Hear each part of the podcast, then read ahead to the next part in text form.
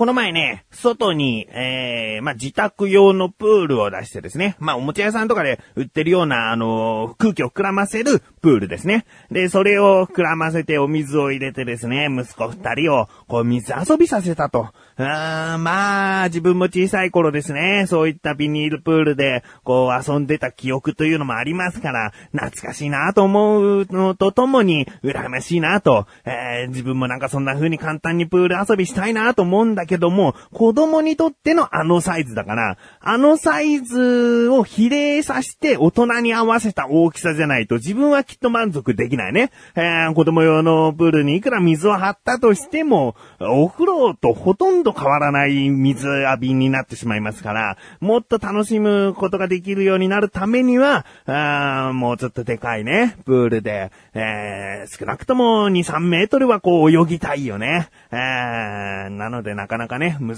しいと、あ実際プール行って、えー、泳いだ方が早いなと思うんですけれども、今年の夏はですね、1回ぐらいプールに行きたいなと。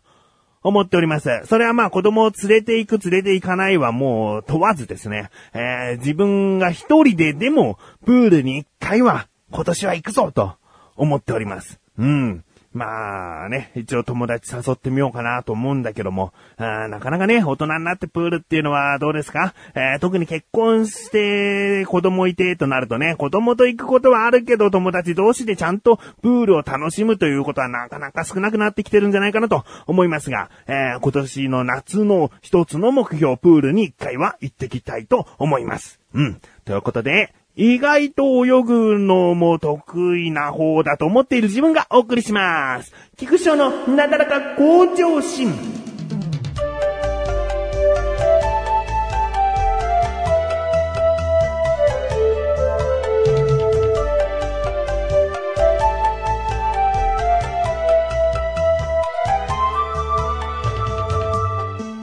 ちょっと慌てて行っちゃったんで、泳ぎが得意なわけじゃないかな。あ泳ぎが好きなだけかな。ああのね、耳に水が入りやすい、こう、耳の体質でですね、あんまりこう、クロールとかね、激しい泳ぎはね、好きじゃないというか、もうすぐ耳に水入るのが嫌で、だいたい平泳ぎか潜水かみたいなことで泳いでますけどね。えー、でも背泳ぎもね、まあ、泳がなくてもなんかもう、こう、仰向けで浮かんでるだけでも楽しいですからね、プールっていうのはね。えー、ということで、まあ、ちょっとだけね、訂正させていただきました。得意ではないですね。えー、今回ですね、話したいことはですね、あのー、ですね、自分のツイッターをフォローしてくださっている方、もしくはミクシーでマイミクになってくださっている方は知っているかと思うんです。知っているかな？えー、気づいていた方がいたら嬉しいなと思うんですけれども、あのー、自分はですね、2週間ほど前から、ちょっとしたこう、ことをやっておりまして、で、具体的には書いてないんですね。ただその、やり始めた時に1日目という風に書いて、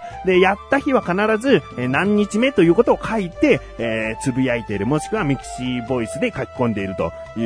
うことなんですけれども、あの、意外とね、こういう風にやると決めたことを、やったら書き込むっていうことをやると、あ続くもんですね。うん、あの、レコーディングダイエットみたいなことありますよね。自分が食べたもののカロリーを、えー、こうメモしていく。そうすることによって、こう、意識的にカロリーを抑えるようになっていくと。いうふうに聞くので、まあ、それに似たような自分で毎日こうチェックをしていると、え、続けやすいとかね、えー、そういった効果があるのかなと思うんですけれども、自分はですね、えー、1日目、まあ、まずね、何をやっているかというのはね、えー、話しているうちにわかると思うので、え、1日目、両手の豆が潰れるというね、1日目でね、両手の豆が潰れましたね。人差し指の付け根、両人差し指の付け根に豆がもう完全にできて、もうやってる最中に潰れてしまったと。うん。あれ豆ってね、意外と潰さない方がいいっぽいですね。続けていくと分かったんですけれども。うん。で、二日目。二日目がですね、潰れた豆が3個に、そのうちの1個は潰れたとこが潰れると。あ先ほど言ったね、人差し指の付け根の右手側の方がですね、潰れた皮の、さらにその、もう赤い、えー、出来たての皮なのにそこが潰れるというね。えー、決して血まみれにはならないけども、まあ、絆創膏とかするといつの間にか赤くは滲んでるという感じですね。えー、で、まあ、豆がね、3つも潰れてしまって、で、潰れた豆が3個ということなんで他にもあるんですね。えー、他にもできてるんだけども、まあ、とにかくね、えー、効いているなという感じはしますね。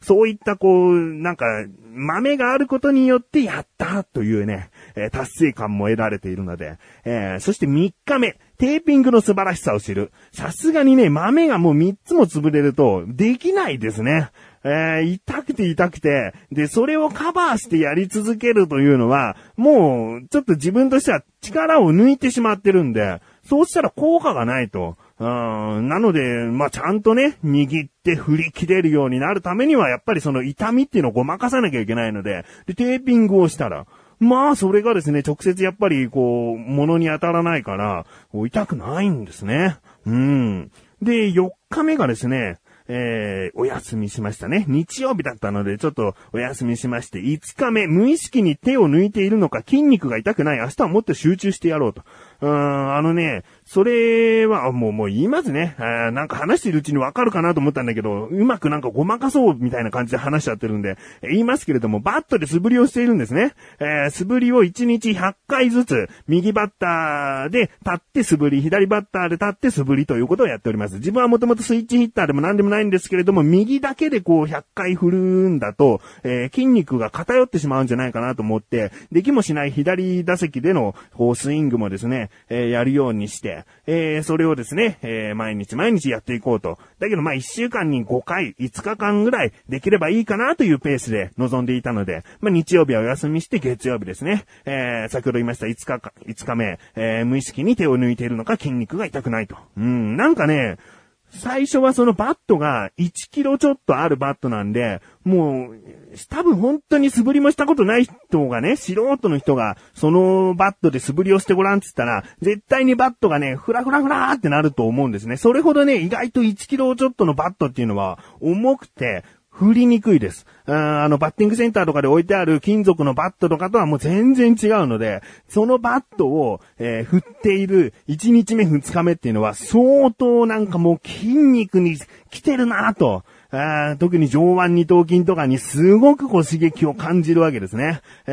ー、だけどもうね、5日目ぐらいになると、このスイングすることに慣れてき来てしまったのか、あんまりこう終わった後に、うわー効いてるな、筋肉に効いてるなっていう手応えを感じられなくなっちゃって、まあ、これ、ちょっと、いや、ただ、だらだらやってるだけじゃ意味ないから、もう少し明日は集中してやろうと意識を変えたんですね。えー、で、6日目。6日目はですね、両中指が痛い、えー、筋痛めたかなと。うん、なんかね、こう、バットをこう握った時に、一番遠く、うー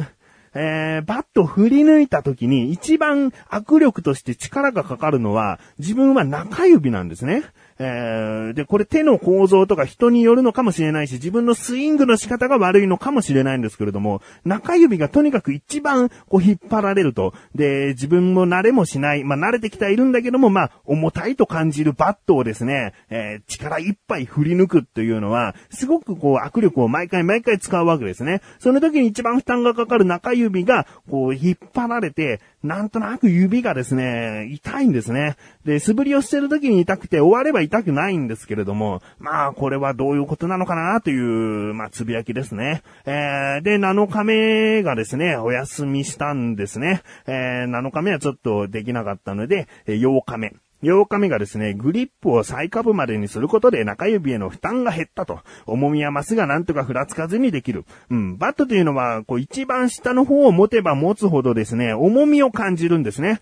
えー、なかなかこう、うん、テコの原理みたいなことになるのかな。真ん中を持っていると軽く感じるし、外側を持つと一番下の部分を持って振ると重く感じると。えー、だけどそのね、下の部分っていうのは木のバットなんですけれども、木のバットを下の方っていうのはすごくこう、えー円錐みたいな形に広がっているんですね。えー、広がっているので握ることによってバランスよくつかめるような形になっているバットだったんですね。えー、これはあの、金城選手からいただいたバットなので、あの、金城選手がそういう風にしているのかもしれないんですけれども、まあ自分がね、それを使っているので、そのバットはそういう風に握りやすくて、で、まあ一番下の方を持ってスイングして、えー、なんとかこう指の痛みもね、えー、ばらつかせる方法を見つけたということですね。ね。で、9日になるとですね、交互に50回ずつではなく、えー、もう片側いきなり100、そして終わったら左で100という風にやることにしました。あ最初はですね、もう片側50やるだけですごく辛くて、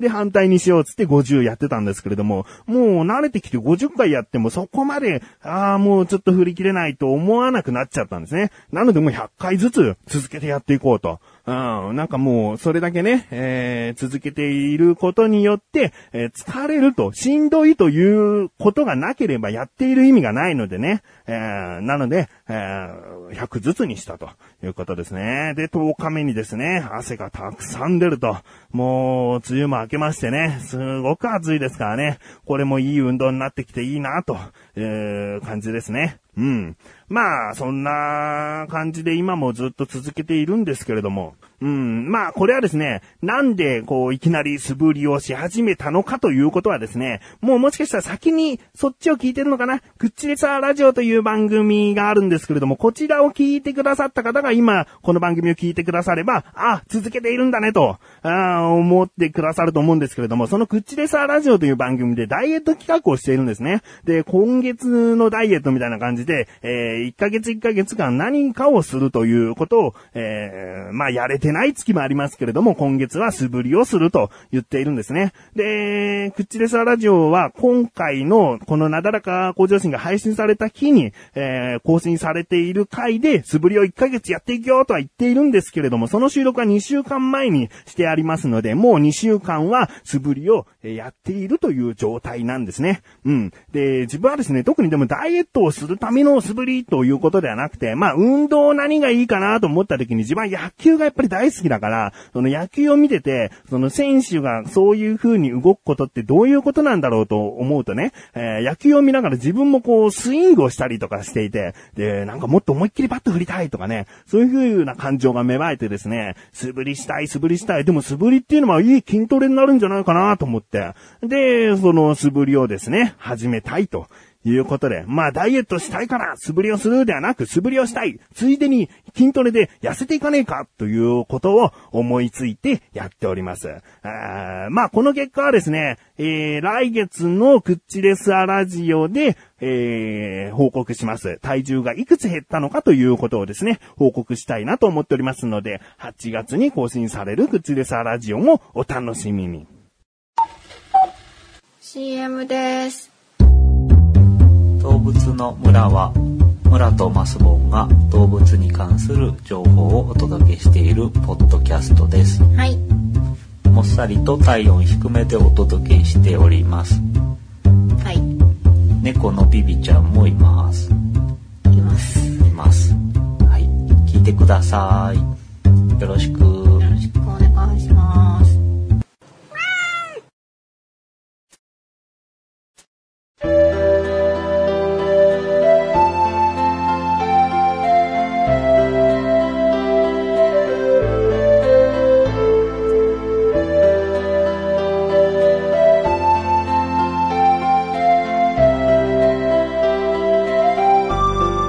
キングデーそしてすぐお知らせでーす。先ほども言いました、このなだらかご助身が配信されたと同時に更新されましたリンクページから行けます。アスレチック放送局の中にあるクッチレスアラジオ、えー、この度、なだらかと共に更新されました。聞いてみてください。こちらの番組は、菊池がメガネたまーにとして、マシルという男と、うーん、まあ、フリートーク、いろいろなお話をしたりですね、いろいろな企画にチャレンジしたりですね、いろいろなコーナーを設けてある2時間くの行かないの？というね、まあ、最近は2時間超えないように頑張っているんですけれども、そういった長めな番組でございます。えー、お暇がありましたらぜひ聞いてみてください。えー、今回はですね、カレーの食べ方でね、ちょっとマシルとね、言い合いになったりとかですね。えー、まあ、マシルの報告というのは前回あったんですけれども、その続きみたいな話とかですね、えー、いろいろとしております。マシルが YouTube で活躍してたりもします。活躍はできてないですけれども、活躍しようとしていたりもしています。気になるという方、ぜひ、ぜひぜひ聞いてみてください。ということことで、なだらか今年は毎週水曜日更新です。それではまた次回お会いいた菊池勝利したメガネたまわりの周りをお疲れ様です。